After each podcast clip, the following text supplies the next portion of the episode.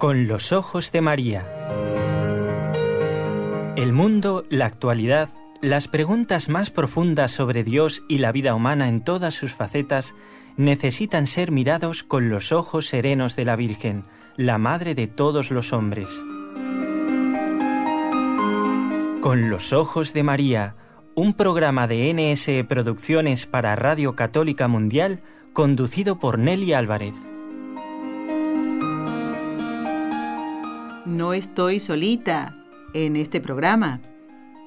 Contamos con la ayuda de Dios, la protección de la Virgen Santísima y el trabajo y el esfuerzo y la dedicación de unos compañeros de trabajo con los que nos une Cristo, Jesús, eh, como hermanos en, en Cristo, en la Iglesia unos colaboradores encantadores, como es don Jorge Graña de Radio Católica Mundial. ¿eh? El que esté al lado de Jorge, si está triste, es que le está pasando otra cosa, porque es imposible estar al lado de este hombre y no reírse eh, sanamente, por supuesto. ¿eh? así que gracias, Jorge, por su trabajo y que tenga un excelente y santo fin de semana. Bueno, y, otra persona que además de ser hermano en Cristo es mi esposo, pues miren, imagínense, ¿eh? Eh, uno comparte el, apostolado, el trabajo y la vida cotidiana. ¿eh? Y en eso estamos, en la lucha, ayudándonos unos a otros.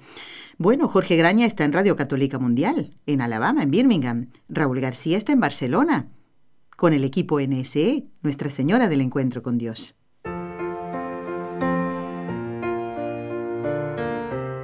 Destellos sacerdotales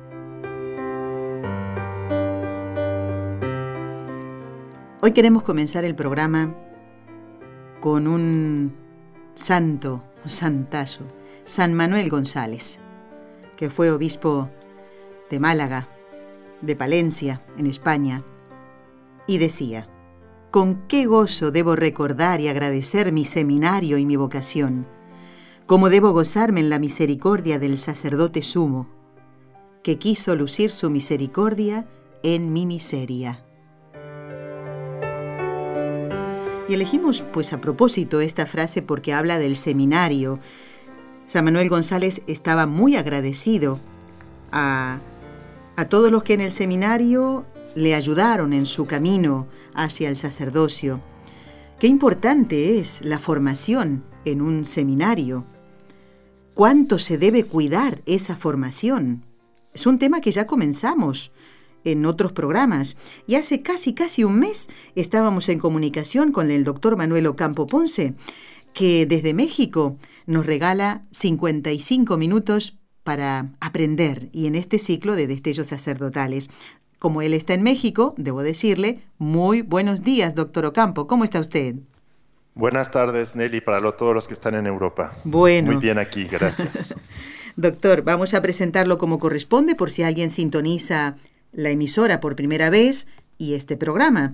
El doctor Manuel Ocampo Ponce es doctor en filosofía, doctor en filosofía y letras, ha realizado estudios de teología, es miembro correspondiente de la Pontificia Academia de Santo Tomás de Aquino, director general de la Academia Internacional Santo Tomás de Aquino y profesor investigador de la Universidad Panamericana, Campus Guadalajara, en Jalisco, México. Eh, doctor, eh, me quedé pasmada al enterarme que en estos días ha sido asesinado otro sacerdote en México de una manera muy cruel. No sé las circunstancias eh, ni por qué fue, pero otro ministro del Señor, eh, pues ha, ha, sido llamado a la presencia del Señor y esto eh, sabemos que también está en la historia que Dios escribe y por algo será, ¿verdad? Así que lo vamos a encomendar. No tengo presente ahora el nombre del sacerdote, pero me quedé muy impresionada, doctor. Eh, digo, Señor, tú sabrás, tú sabrás por qué y seguramente suscitará otras vocaciones, ¿no? Para que trabajen por la salvación de las almas. ¿No le parece? Me parece que así es, porque Dios no permite un mal, sino por un gran bien. Y definitivamente, pues que el hombre eh, tome estas acciones, ¿verdad?, de asesinar a una persona, quien quiera que fuera, sería gravísimo. Y sin embargo, es peor porque se trata de un, de un sacerdote y bueno, sabemos que eh, el hombre no debe disponer de la vida salvo en, en casos extremos de legítima defensa. De otra manera, no se puede justificar que se le prive de la vida a una persona, menos de la forma tan cruel y menos si se trata de, un sacerdote que, bueno, tanto bien hace eh, a la humanidad. y, ese bien, doctor, es ya, eh, podríamos decir, mm, a ver, puesto en, en, la cacerola, espero que se entienda bien lo que quiero decir y con todo respeto, ¿no? Empieza ahí ya a prepararse ese, ese caldo, ¿eh? e, e, ese, esa formación que en el seminario debe ser muy cuidada y por eso, eh, doctor, le hemos invitado a seguir hablando de este tema. Hace casi, como decía yo, hace casi un mes usted estuvo con nosotros y vamos a seguir hablando de la importancia de la formación de un seminarista. En ese último programa, usted comenzó a hablar de la formación humana. Cuando hablamos de esta formación, ¿a qué nos estamos refiriendo, doctor? Ya brevemente para después sí seguir con las preguntas que están preparadas, me parece una cosa lógica, ¿no? Como retomar ese tema y usted como profesor creo que lo aplica esto, ¿verdad? Sí, sí, Nelly. Mire, eh, ah, mira, aquí eh, para que, bueno, los que no han escuchado todos los programas puedan eh, más o menos introducirse al tema, bueno, hay que recordar que la formación del sacerdote es pastoral, intelectual, espiritual y humana que el fin de toda la, formación es la, formación pastoral. ¿Por qué es la formación pastoral? Porque la formación pastoral tiene como objetivo continuar la obra evangelizadora de nuestro Señor Jesucristo y aquí los sacerdotes la continúan eh, siguiendo sus distintos carismas. Eh, hay unos que son religiosos, otros que son del clero secular, los que son religiosos, algunos tienen se dedican a la educación, otros a hospitales, y los que son diocesanos, pues eh, tienen que principalmente configurarse a Cristo buen pastor y como todo sacerdote, pues eh, enseñar, regir y santificar. ¿A través de qué? Pues también de la Sagrada Liturgia. Entonces, esta pastoral que es el fin, tiene otros medios que son la formación intelectual, la formación y la formación, la formación espiritual y la formación humana. Entonces, estas son medios para que eso se logre. El día de hoy nos vamos a centrar eh, principalmente a retomar, eh, como bien lo has dicho, la, en la formación humana y luego en la formación intelectual. Y esta formación humana, contestando la pregunta eh, que me acabas de hacer, es formarse en la madurez afectiva. Es decir, lo que tiene que hacer, eh, aprender el seminarista es a crear comunidad y a vivir en comunidad. O sea, hay que recordar que el cristianismo se vive en comunidades. De hecho, nuestro Señor Jesucristo así lo hizo. Él vivió en comunidad con los apóstoles y no solo con los apóstoles los más allegados, sino con una comunidad muy grande que lo seguía. Para que el seminarista pueda formarse en este sentido, debe desarrollar lo que conocemos como las virtudes morales. Estas virtudes morales son muy importantes porque son las virtudes en sentido pleno, en sentido mm. estricto. Estas virtudes que nosotros conocemos también eh, como las virtudes cardinales porque son como la como el gozne o como, como lo que sostiene a una cantidad muy grande de virtudes son principalmente la prudencia, la justicia, la fortaleza y la templanza. Muy bien. Esas son las virtudes que nos van a ayudar a tener una madurez afectiva. Claro, estas son las principales porque además estas tienen diferentes partes que se van desarrollando y que hay que eh, formar en el, en el, a lograr en el candidato, sí, al, al, sacerdocio. Entonces, fíjense que de estas virtudes morales tenemos a la cabeza a la prudencia. Y la prudencia tiene una característica muy peculiar porque la virtud de la prudencia es una virtud que es intelectual y moral. Aquí, bueno, pues eh, no, no hay que digamos, asustarnos mucho con estas palabras, ¿verdad? De que intelectual y moral, porque nosotros eh, es muy fácil, ¿verdad?, que los seres humanos comprendamos que nosotros dentro de nuestra conformación humana tenemos una parte superior que es la parte racional o intelectual o espiritual que está conformada por dos facultades que son la inteligencia que nos sirve para conocer intelectualmente las cosas y que nos distingue de los animales, porque los animales conocen, pero conocen sensiblemente. En cambio, el hombre conoce intelectualmente y la voluntad con la que ama también espiritualmente. Es un orden de amor superior al del animal, porque es un amor que puede alcanzar la caridad y que debe alcanzar la caridad, que es el amor a Dios sobre todas las cosas, a nosotros mismos y al prójimo como Dios nos ama. Entonces, esta parte superior, esta parte mm, eh, que, que, debe gobernar toda la vida humana, pues lo hace a través del el conocimiento de lo que es bueno y del el desarrollo de los hábitos que van a garantizar que el hombre obre o actúe conforme a eso bueno que conoce. Entonces aquí tenemos estos dos grupos de virtudes que corresponden a estos dos, eh, a estas dos facultades, las virtudes intelectuales y las morales. Las virtudes intelectuales nos ayudan a conocer la verdad, la sabiduría, la ciencia y la inteligencia.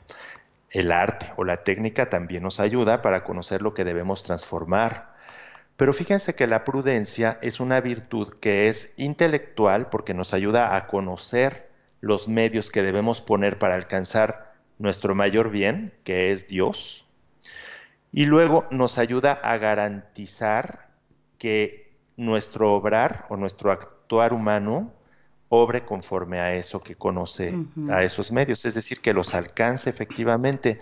Y aquí es importante porque el seminarista, el que se está formando para el sacerdocio, tiene que lograr estas dos cosas. Por un lado, tener muy claro el fin, es decir, el objeto al que se va a dirigir, que es Dios mismo, los medios que debe poner para alcanzar ese fin, no solo él, sino que además como pastor tiene que lograr aprender cómo va a implementar eso en su comunidad.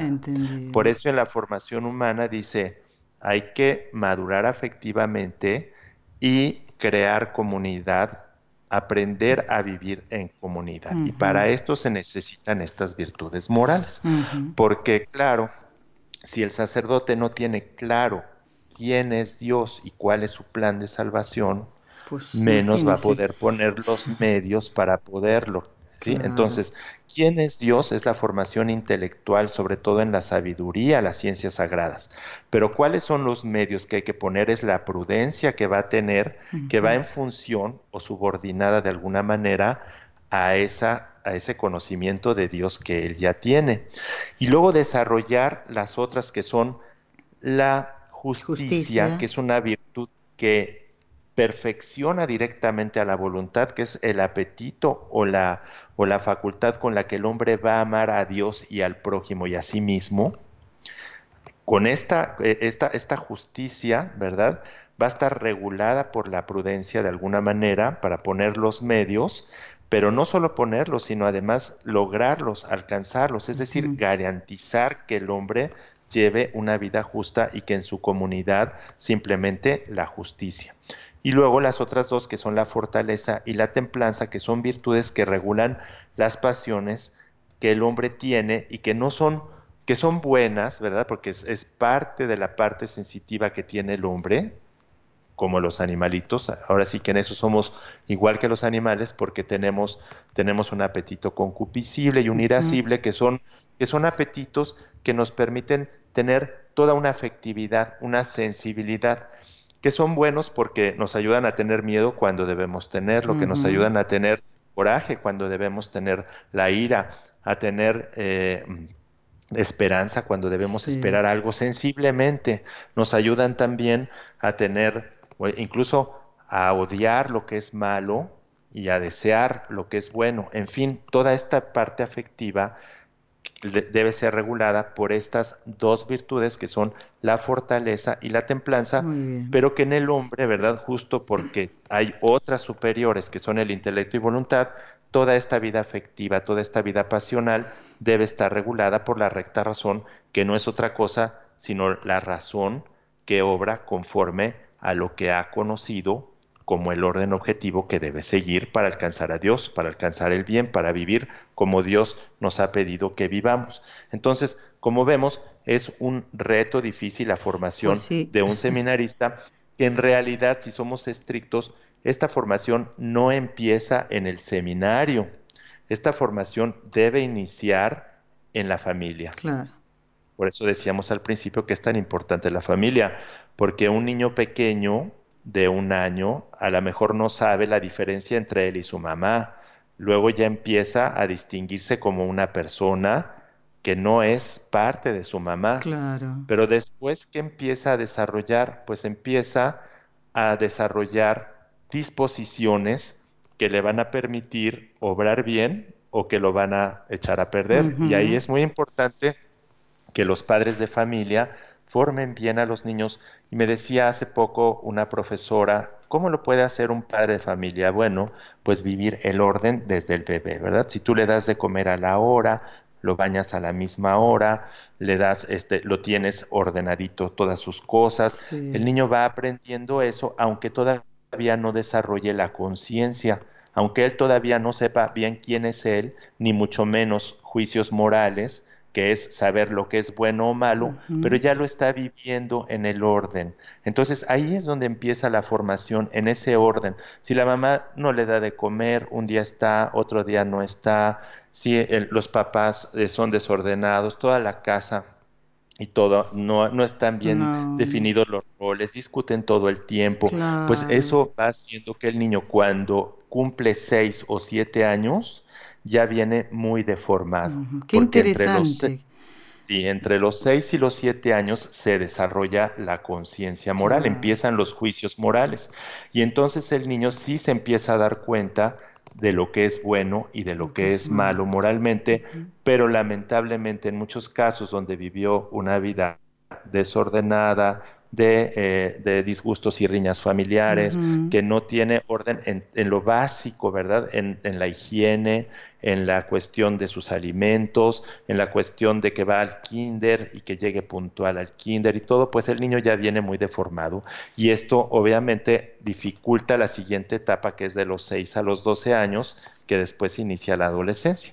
Entonces, cuando los seminaristas llegan al seminario, que algunos van, como lo dijimos en los otros programas, al seminario menor desde la secundaria o algunos desde la preparatoria, y luego eh, al seminario mayor, pues ellos ya traen, ¿verdad? Un, una, un recorrido que puede ser muy benéfico para el seminario o puede ser adverso, porque además cada persona es distinta y a cada persona nos afectó de manera distinta el pecado original, que también hay que ser conscientes de eso. La naturaleza humana es muy bonita porque es, jerárquica, tenemos las facultades vegetativas que compartimos con los vegetales, tenemos las sensitivas que compartimos con los animales y las espirituales que son el intelecto y la voluntad, pero no siempre obramos racionalmente, no siempre obramos conforme a lo que el intelecto, ahora mismo tú lo comentabas con este sacerdote eh, asesinado, ¿por qué habrá sido? ¿Por una venganza? ¿Por el odio?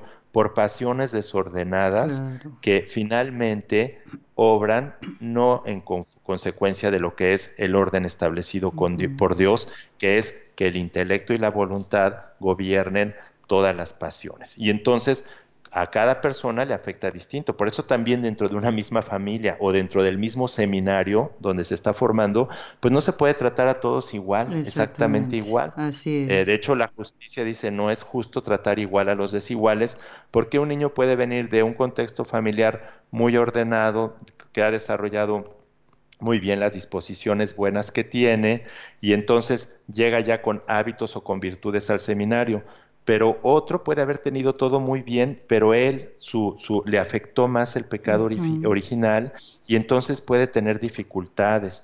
O otro puede venir muy desfavorecido y aparte de tener disposiciones desordenadas que ya vienen por esta falla del pecado original, aparte de eso, todavía tuvo una familia desordenada y entonces este, este muchacho le va a costar muchísimo trabajo vivir en comunidad y desarrollar las virtudes, aunque no es imposible, ¿verdad? O sea, siempre eh, la libertad humana y cuando el hombre entiende y se esfuerza, yo digo, yo he visto a muchos alumnos pasar, ¿verdad? Por, por las aulas y a veces les pasa a muchos los que la, los, lo que la liebre y la tortuga, unos muy desfavorecidos, ¿verdad? Que parece que no tienen facultades, que vienen de familias muy desordenadas, con sistemas educativos en donde cada uno hace lo que quiere y, y bueno, con se esfuerzan y se esfuerzan y logran después llegar mucho más alto, porque nadie está tan bajo que no pueda llegar a lo mm. más alto, y nadie está tan alto que no pueda caer hasta lo más bajo en un momento dado.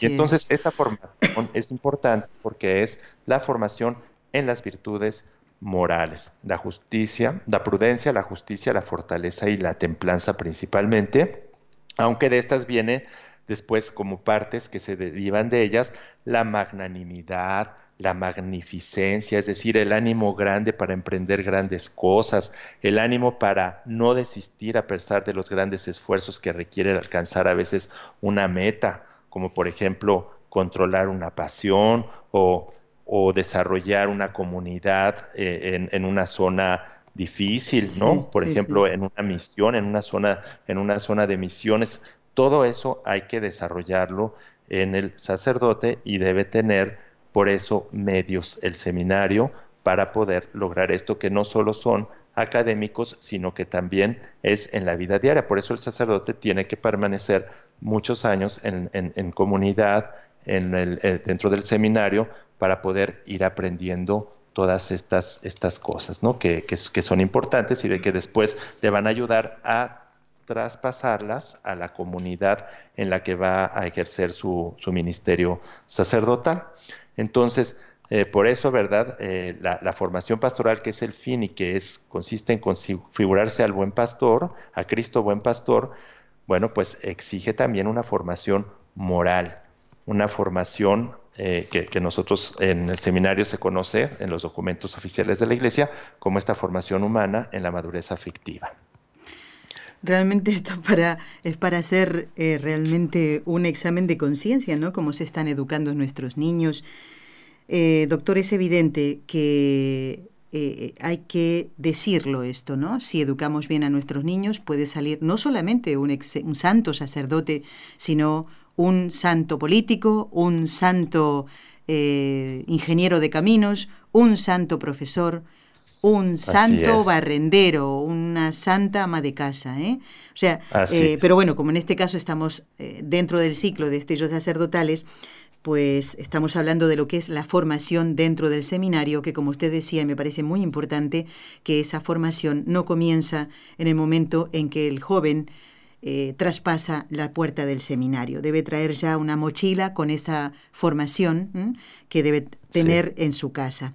Vamos ahora a otro, em, otro aspecto de la formación sacerdotal y que es el intelectual. Con todo lo que nos ha dicho, creo que es importante eh, hablar ahora de mm, elegir bien los autores y los maestros para conocer íntegramente la auténtica doctrina católica. Es muy importante que el sacerdote tenga estas virtudes morales, ¿verdad? La prudencia, la justicia, la fortaleza y la templanza, una formación pastoral también muy buena, pero la intelectual, ¿cuáles son esos autores y esos maestros que ayudan al seminarista y no le hacen salir del seminario, me explico lo que quiero decir, ¿no? Y que aprenden, ¿eh? que ayudan en la eh, formación de la doctrina católica. ¿Qué enseña la Iglesia? ¿Qué enseña Jesús a través de la Iglesia?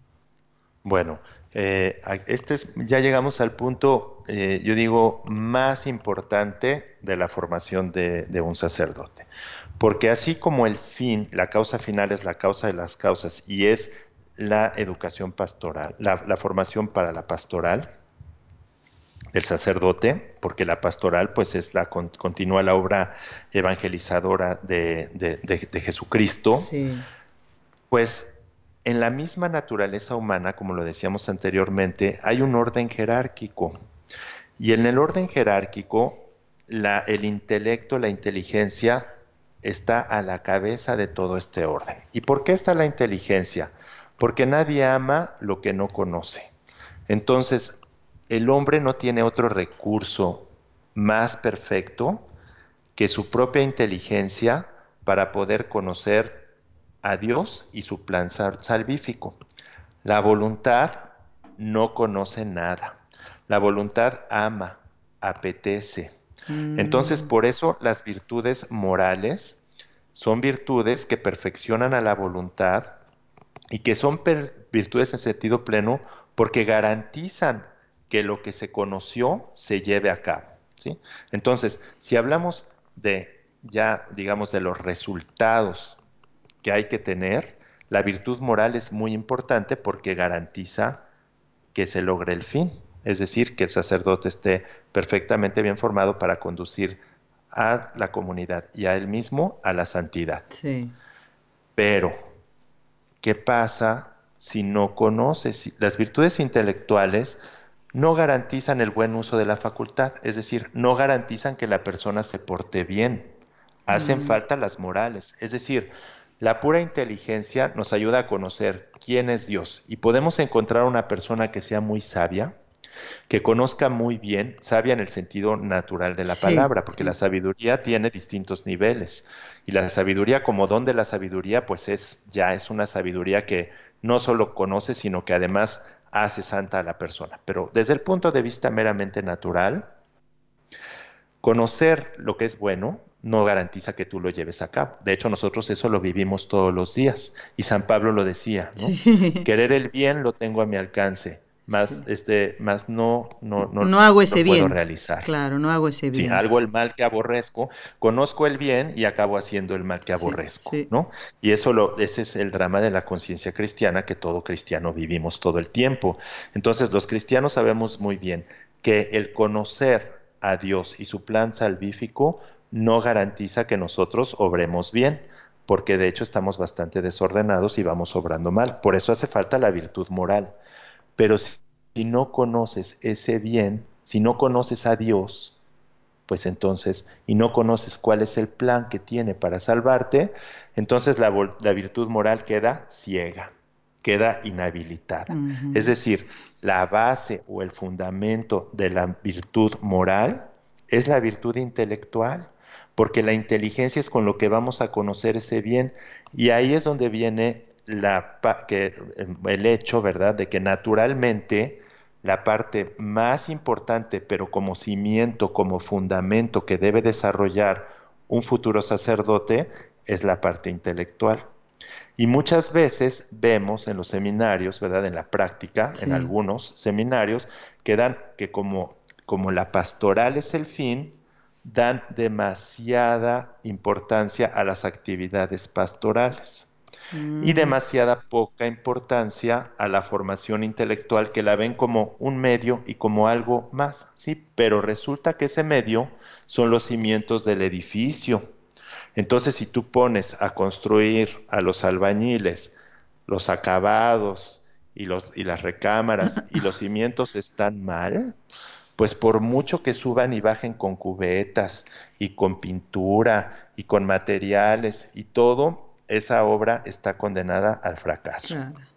La parte intelectual es fundamental y eh, la parte intelectual consiste en que el sacerdote conozca de la manera más profunda posible, tanto natural como sobrenaturalmente, su quién es Dios y su plan de salvación, que eso es lo fundamental. ¿Dónde se encuentra esto? Se encuentra en las fuentes de la, en la revelación, ¿sí? Que es la Sagrada Escritura, que es Antiguo y Nuevo Testamento, y la tradición de la Iglesia, Sagrada Escritura y mm. tradición. Exactamente, esas son las fuentes de la, de la revelación. Entonces, estas las debe conocer. Ahora, ¿cómo las puede conocer? Bueno, pues las conoce a través de las ciencias sagradas, que son la filosofía y la mm. teología. Esas son las ciencias sagradas. Hay otras ciencias que pueden ayudar, que son la sociología, la pedagogía, la psicología. Esas ciencias son como auxiliares, pueden contribuir con algo, pero no son las ciencias sagradas. Entonces, y dentro de las ciencias sagradas, pues tenemos, tenemos principalmente como el, como el cimiento básico, o sea, de los cimientos, digamos, las columnas con, las, con, con lo, que va a sostener el edificio, es la filosofía. Mm. Porque la teología no tiene lenguaje propio, su lenguaje es el de la filosofía. La teología es revelación más filosofía y por eso es muy importante que en la formación intelectual haya una base muy sólida de filosofía, porque la filosofía te ayuda va a ayudar al sacerdote y a cualquier cristiano a alcanzar la mayor profundidad posible en el entendimiento de la Sagrada Escritura y de la tradición de la Iglesia. Claro, tenemos otros auxilios divinos, empezando por la fe, que es una virtud también intelectual, ¿eh?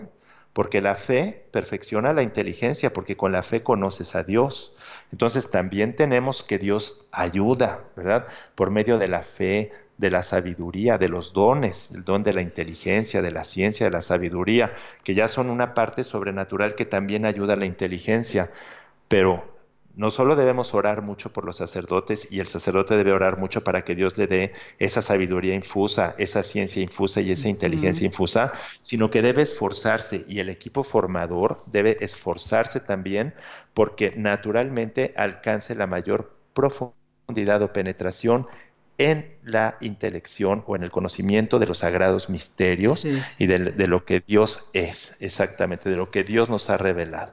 Y para esto no puede ser cualquier filosofía, Deli, no puede ser mm. cualquier filosofía, porque tiene que ser una filosofía apegada a la realidad objetiva, a la verdad. Lamentablemente en la filosofía, en la historia de la filosofía, pues ha habido muchos errores, muchas desviaciones, porque así es el ser humano, es falible y entonces en algunas cosas acierta y en otras hierra. Pero hay una línea de pensamiento que va desde los inicios de la filosofía, que es realista, y este realismo objetivo, que empezó desde los colosos griegos, se conoce ahora como filosofía perenne. Perenne, ¿por qué? Porque su validez, su valor, los principios que descubrió la inteligencia humana son perennemente válidos, es decir, son verdades que no van a cambiar, que el hombre descubrió y que cuando esa filosofía entró en comunicación con el mensaje de Jesucristo, se dio cuenta que el hombre ya había descubierto algunas cosas con su razón de las que Dios nos reveló en la Sagrada Escritura. Y entonces viene este diálogo entre la razón y la fe, entre esa filosofía que ya llevaba cuatro siglos hasta que nació Jesucristo y que entra en diálogo y se produce ahí la teología católica en el diálogo de la razón con el misterio de la revelación y de la tradición. La tradición judía que después es la tradición cristiana. Entonces, para esto, ¿verdad? La iglesia en este diálogo, por eso los primeros tres siglos de la iglesia son los padres de la iglesia, que son principalmente defensores, defensores de la fe, la, la, apologética cristiana, que defienden a la fe, pero a la vez en esa defensa van asimilando los argumentos de la filosofía, principalmente de, de, Platón, ¿no? de Plotino, de Aristóteles, de, grandes, de grandes filósofos, y entonces de los estoicos también va viendo este diálogo. Pensemos en el siglo IV en San Agustín, como logra, ¿verdad? Una de las, la primer como síntesis, ¿verdad? De esos tres primeros siglos de defensa de la fe a, partir de la razón, y luego se continúa hasta el siglo XIII con Santo Tomás de Aquino. Y después, bueno, vienen muchos documentos en donde tenemos en la iglesia a Santo Tomás de Aquino como maestro y guía de los seminaristas para la formación de sacerdocio. No quiere decir que la revelación cristiana y que el mensaje de Dios se reduzca o se limite a Santo Tomás de Aquino, no quiere decir eso. Pero lo que reconoce la Iglesia es que no ha habido una mente más brillante que diga más cosas y que las diga tan bien dichas como las ha dicho Santo Tomás. Y entonces eso lo encontramos en muchos documentos, sobre todo después de la modernidad, siglo XVII, siglo XVIII, en donde empieza una gran crisis de conocimiento en el que en aras desde el Renacimiento de recuperar a los clásicos, se vuelve a los errores del paganismo de los siglos de eh, los sofistas griegos del siglo V y del siglo IV. Y entonces esos errores que ya habían sido superados por eh, los grandes colosos que son Sócrates, Platón y Aristóteles, y después por los padres de la Iglesia y por San Agustín, vuelven a hacerse vigentes y entonces entran a los seminarios y empiezan a mm. contaminar la formación sacerdotal, y no nada más la formación sacerdotal, sino en las universidades católicas que ya habían surgido para ese entonces en Europa y en diferentes partes, y entonces vienen los papas, como el Papa León XIII, que es uno de los papas que tenemos, eh, que, ha, que hizo pues eh, una encíclica que publicó la Eternis Patris en el 4 de agosto de 1879 y que precisamente presenta a Santo Tomás como maestro de la Iglesia, instando a todos los teólogos y sobre todo a los formadores de las universidades católicas y de los seminarios, pues a seguir su metodología, sus enseñanzas, ¿verdad? Además tenemos después el Código de Derecho Canónico de 1917,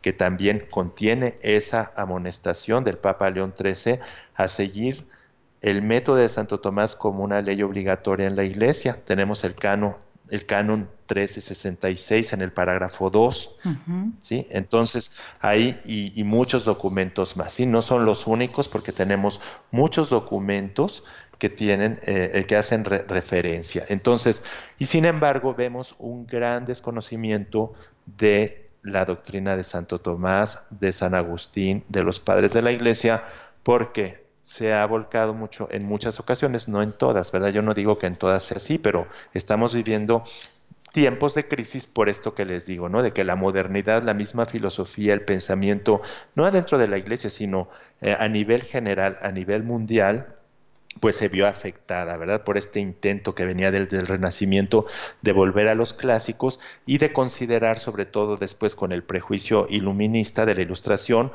la Edad Media y los tres primeros siglos de la Iglesia, o sea, del siglo I al siglo XIII, como si fuera una época oscurantista, una época en donde no se desarrolla nada, sobre todo del siglo IV al XIII, que es la edad Media, lo, hicieron ver como, era una, como si fuera una época oscura y cuando en realidad fue en donde hubo el mayor esplendor y el mayor crecimiento y profundización en la doctrina sagrada. Entonces ya nuestros, nuestros seminarios, nuestras universidades del siglo XXI, pues ya vienen, ¿verdad? Eh, digamos, prejuiciadas o contaminadas con esas ideas y con todo lo que circunda, y luego si a eso le agregamos que la pastoral es lo más importante, pues caemos en un activismo, ¿verdad? En donde lo que importa es hacer, dar resultados, pero todo eso si no tiene una fundamentación, si no sabemos quién es Dios, como dicen por ahí, quien no conoce a Dios ante cualquier piedra se hinca. Y entonces, ¿a dónde estás llevando un sacerdote que no tiene una buena formación? ¿A dónde va a conducir a su pueblo? ¿Qué clase de comunidad va va a conseguir? ¿no? Puede tener mucha oración, puede ser muy piadoso, pero como Dios no le dé todo eso sobrenaturalmente, pues entonces no va a tener los elementos y las herramientas para poder conducirse y conducir a su, a, su bien o, a la santidad al pueblo que tiene, que tiene a su cargo.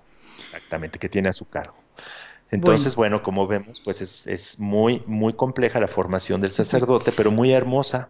Es muy hermosa porque es es desarrollar los hábitos o las, virtudes que perfeccionan toda la vida humana, su afectividad y principalmente su inteligencia y su voluntad. Eso es lo que hay que lograr formar en el sacerdote y para eso se desarrollan metodologías. Ahora ha habido, también hemos visto otros errores, por ejemplo, pretender hacer teología a partir de la sociología, de la psicología, en lugar de la filosofía. Eso también es un error porque la filosofía es una ciencia sagrada porque estudia el ser y su causa que es Dios mismo. Es decir, el objeto más importante de la filosofía es Dios. En cambio, si nosotros nos vamos a la psicología, a la pedagogía, a la sociología, el objeto ya es el hombre. Entonces, estas ciencias, como no estén bien iluminadas, y orientadas por la filosofía, pues van a conducir al hombre a otro, a otro lugar, ¿sí? Porque van a tener un concepto equivocado de él y entonces no se va a poder formar en consecuencia del fin que Dios pretende y de lo que Dios quiere para él. Lo mismo la teología, la teología es una ciencia que está por encima de la filosofía, pero sin embargo tiene que ser conocida por la inteligencia humana. Entonces, por eso todos los contenidos para poder comprender la Sagrada Escritura sobre todo, pues tienen el lenguaje filosófico, porque es el lenguaje que permite que el hombre profundice lo más posible, no solo en la realidad sagrada, que es la Sagrada Escritura, sino en la realidad, en las verdades sobre la naturaleza misma, que también nos conducen a Dios, porque todo, toda la naturaleza nos, ahora sí que nos grita la existencia de Dios y su camino, ¿sí? Y eso lo descubre el hombre con su razón, lo ha descubierto gracias a la filosofía. No todo, porque siempre hace falta la fe, siempre hace falta la revelación. En, en lo que el hombre puede alcanzar con su inteligencia, no se encuentran todos los contenidos que él requiere para salvarse. Hay unos que solo los puede conocer si Dios se los revela y por eso los ha revelado. Pero además también mucha gente no puede conocer la filosofía. Y entonces, ¿qué? Por eso Dios lo revela.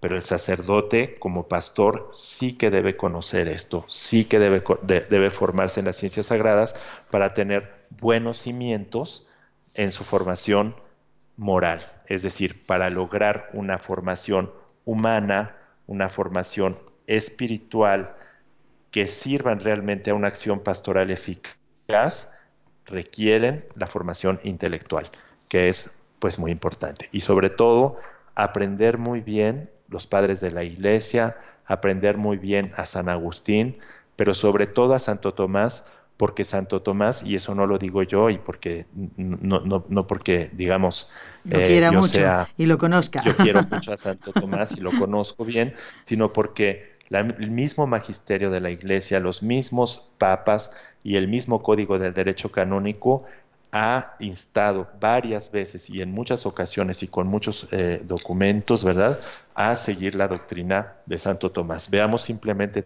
todo el magisterio de San Juan Pablo II, cómo está impregnado todos los documentos. Si alguien, el autor más citado por, eh, por todos los papas después del siglo XIII, pues ha sido Santo Tomás y es por algo, ¿verdad? Porque es, tiene una visión, una profundidad. No se limita todo, toda la doctrina no se reduce a eso, pero nos ayuda muchísimo. Si supieran eso los sacerdotes, bueno, pues ya muchísimo, muchísimo, porque es muy difícil además abarcar a Santo Tomás porque tiene, eh, es, es, un autor cuyo milagro es su propia obra, ¿sí? uno lo ve ahí.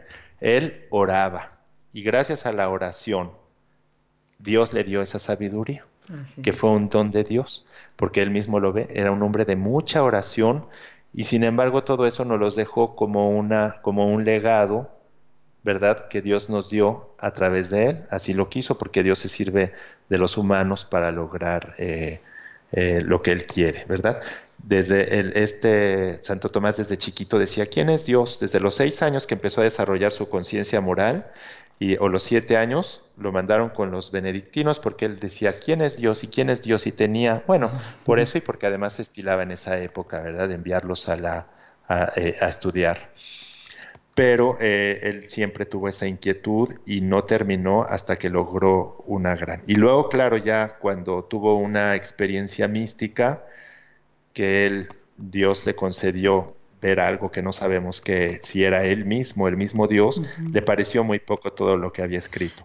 Porque claro, desde luego todo lo que el hombre pueda alcanzar con todo y la teología y la revelación y todo, eh, siempre será muy poco comparado con lo que Dios es. A Dios nadie lo puede abarcar porque es infinito y nosotros somos finitos. Pero sí que debemos esforzarnos, y sobre todo un sacerdote en su formación, por alcanzar lo más posible. Y un camino seguro es Santo Tomás. ¿Para qué perder el tiempo tanto con, con este, cosas que a lo mejor nos distraen, que tal vez no, no, nos, no nos ayudan, ¿verdad? Sino que nos pueden alejar de, de nuestro objetivo. No sé este, Nelly, creo que he dicho demasiadas cosas. bueno, pues ha, ha, llegado el momento de rezar, doctor Ocampo, Todo esto nos hace pensar sin duda, ¿no? Eh, después quiero leer un, correo que nos ha enviado nuestro compañero Jorge Graña, porque se va a alegrar usted de eso, eh, doctor Ocampo, ¿eh? ver que sin la oración no, no se puede perseverar. Eh, si un sacerdote no reza, no persevera y no dará fruto su, su apostolado por más reuniones que tenga. Desgraciadamente, ah, a veces hay muchas reuniones. que tenga tampoco. Por eso mismo, por eso mismo, ¿no? Pues vamos a rezar. Voy a hacer la introducción de cada Ave María, doctor Ocampo, y le voy a pedir que usted mismo comience cada, uno, cada una de estas oraciones, ¿eh? las tres Ave Marías, en el nombre del Padre y del Hijo y del Espíritu Santo. Amén. María, Madre mía, por el poder que te concedió el Padre, libra a todos los sacerdotes de caer en pecado.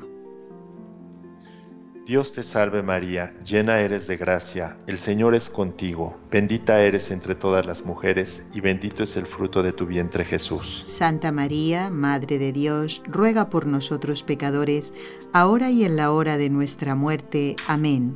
María, Madre mía, por la sabiduría que te concedió el Hijo, libra a todos los sacerdotes de caer en pecado.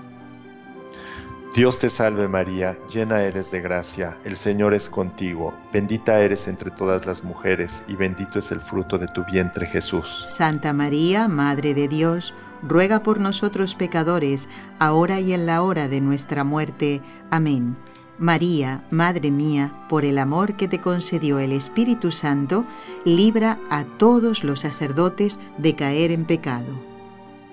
Dios te salve María, llena eres de gracia, el Señor es contigo, bendita eres entre todas las mujeres, y bendito es el fruto de tu vientre Jesús. Santa María, Madre de Dios, ruega por nosotros pecadores, ahora y en la hora de nuestra muerte. Amén.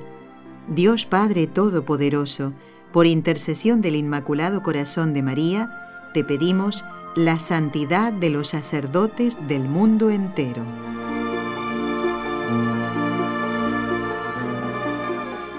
En nuestro estudio tenemos, y más en este ciclo de destellos sacerdotales, una imagen de unos 20 centímetros más o menos del el patrono de todos los sacerdotes, San Juan María Vianney. Eh, y les digo que quienes hemos tenido la gracia y la bendición de poder estar en Ars, donde él desarrolló su, su vida sacerdotal, su ministerio sacerdotal, eh, es que él está todavía allí, ¿eh? porque él cuida de quien hoy es el cura de Ars en este siglo XXI y también de todos los sacerdotes que se encomiendan a él. Pero es muy importante que recemos todos por los sacerdotes. Doctor Ocampo, nuestro compañero Jorge Grania de Radio Católica Mundial me envió hoy mismo un correo y quiere que lo comparta con todos los sacerdotes, aunque usted no es sacerdote, sí compartirá esta alegría, ¿no? De, que somos todos una familia, una gran familia, ¿no?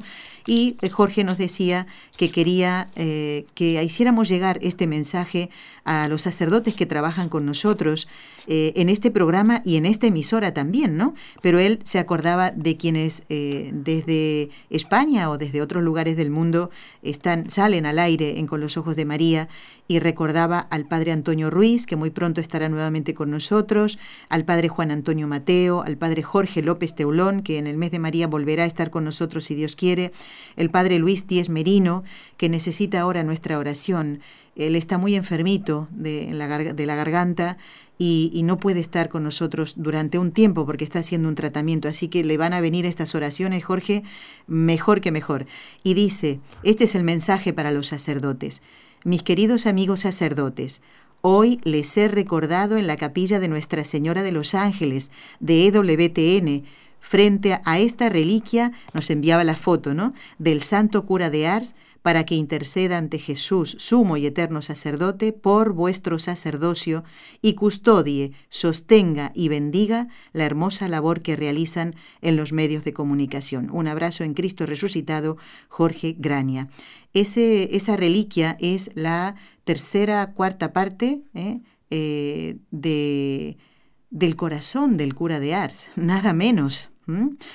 Y sin duda que estos sacerdotes y todos los demás que colaboran en este programa agradecerán, Jorge, esta oración. Yo en nombre de ellos le doy las gracias por este gesto tan generoso, ¿no? De acordarse de ellos y además enviarme los nombres ¿eh? de ellos mm, diciendo que ha rezado frente a la reliquia del cura de Ars. Y aprovecho para comentarles que estará en Barcelona desde el 28 de abril una reliquia de otro gran sacerdote, que misionero, que fue eh, San Maximiliano María Colbe, un bueno, el patrono, también uno de los patronos de este equipo de trabajo, ¿eh? también nosotros aquí en la radio, así que aquellos que nos vengan a visitar, cuando vengan a Fátima o a Lourdes con nosotros, podrán conocer y venerar la reliquia de San Maximiliano María Colbe que tenemos en el control de la radio, junto a un cuadro de la Inmaculada a la que él tanto amó. Así que gracias, Jorge. Eh, estamos haciendo este programa que ya termina, nos quedan unos tres minutos nada más. Eh, se nos ha pasado volando el tiempo, es el programa número 37 y, eh, doctor, yo le agradezco por por explayarse tanto, ¿no? Que, que lo, necesitamos. Un sacerdote tiene que prepararse muy bien. Por eso cuando eh, se dice, bueno, ¿y cuántos años va a estar en el seminario este joven? Nos, bueno, 10 años, 13, ¡eh! pues a lo mejor es poco, a lo mejor es poco. Entonces, eh, pues yo le agradezco ¿no? todo esto y quiero, si me permite, comentar quién va a estar con nosotros el próximo lunes. Si Dios lo permite, y también le invito a usted, doctor, a escuchar ese programa, no se lo pierda, ¿eh? Sí. Bueno, amigos, Hemos tenido en el programa a una joven que tiene dos hermanos sacerdotes. ¿Quieren conocer la historia de una familia dentro de la cual hay tres hermanos sacerdotes? Tres que están en distintos lugares del mundo y no precisamente donde todo va fenomenal, sino en lugares de conflicto. ¿Quieren conocer esta historia? Saber que uno de esos, porque es una familia numerosa, también uno de esos hermanos es laico consagrado, y saber que la mamá de ellos a los 77 años hace su profesión religiosa en la misma congregación donde entraron estos sacerdotes? Yo creo que el que se pierda el programa del lunes es porque no ha escuchado el de hoy. bueno, eh, doctor Ocampo, estas son las cosas que, que a mí me hacen mucho bien, me hacen mucho bien. Yo soy la primera eh, que se beneficia con estas cosas que, con estos temas, con estas historias que estamos conociendo en el programa eh, Con los Ojos de María y en este ciclo de estellos sacerdotales. Y me encanta que se involucren también nuestros compañeros de trabajo, como en este caso Jorge Graña, al que le agradezco de nuevo esta oración frente a la reliquia del cura de Ars. Me dicen que el padre asesinado lamentablemente se llama Rubén Alcántara de mm. Cuatitlán Escali, aquí en México, para que recen por él. Claro que sí, lo encomendamos también en estas tres Ave Marías y en la misa que nosotros vamos a oír con Raúl, Dios mediante, dentro de una hora más o menos, una hora y un poquito más. Bueno, doctor Manuel Ocampo Ponce, doctor en Filosofía y Letras, miembro correspondiente de la Pontificia Academia de Santo Tomás de Aquino, director general de la Academia Internacional Santo Tomás de Aquino y profesor investigador de la Universidad Panamericana Campus Guadalajara de Jalisco, México. Le propongo, doctor Ocampo, seguir hablando de otros temas, seguir viniendo, bueno, aunque sea así de esta manera, ¿no? Estando usted del otro lado del océano, a participar del programa Con los Ojos de María. Que Dios lo bendiga, doctor Ocampo, y que tengan un excelente fin de semana. Muchísimas gracias. Muchas gracias a todos, igualmente Nelly, encantado. Gracias Jorge Graña en Radio Católica Mundial y Raúl García con el equipo NSE desde la ciudad de Barcelona. Eh, Nelly Álvarez se despide de todos ustedes y les propone eh, encontrarnos el próximo lunes, si Dios lo permite, en el programa número 38 con la visita de este sacerdote misionero. Que Dios los bendiga a todos. Hasta el lunes, Dios mediante, en Con los Ojos de María, y a no faltar a la misa del domingo. El Señor te espera en la iglesia. Gracias. Has escuchado un programa de NSE Producciones para Radio Católica Mundial.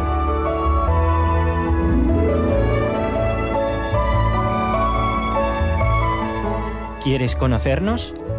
Escríbenos al correo electrónico con los ojos de María arroba nsradio.com.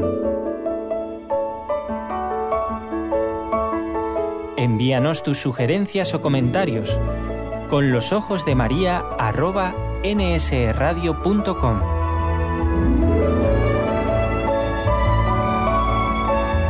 Te esperamos.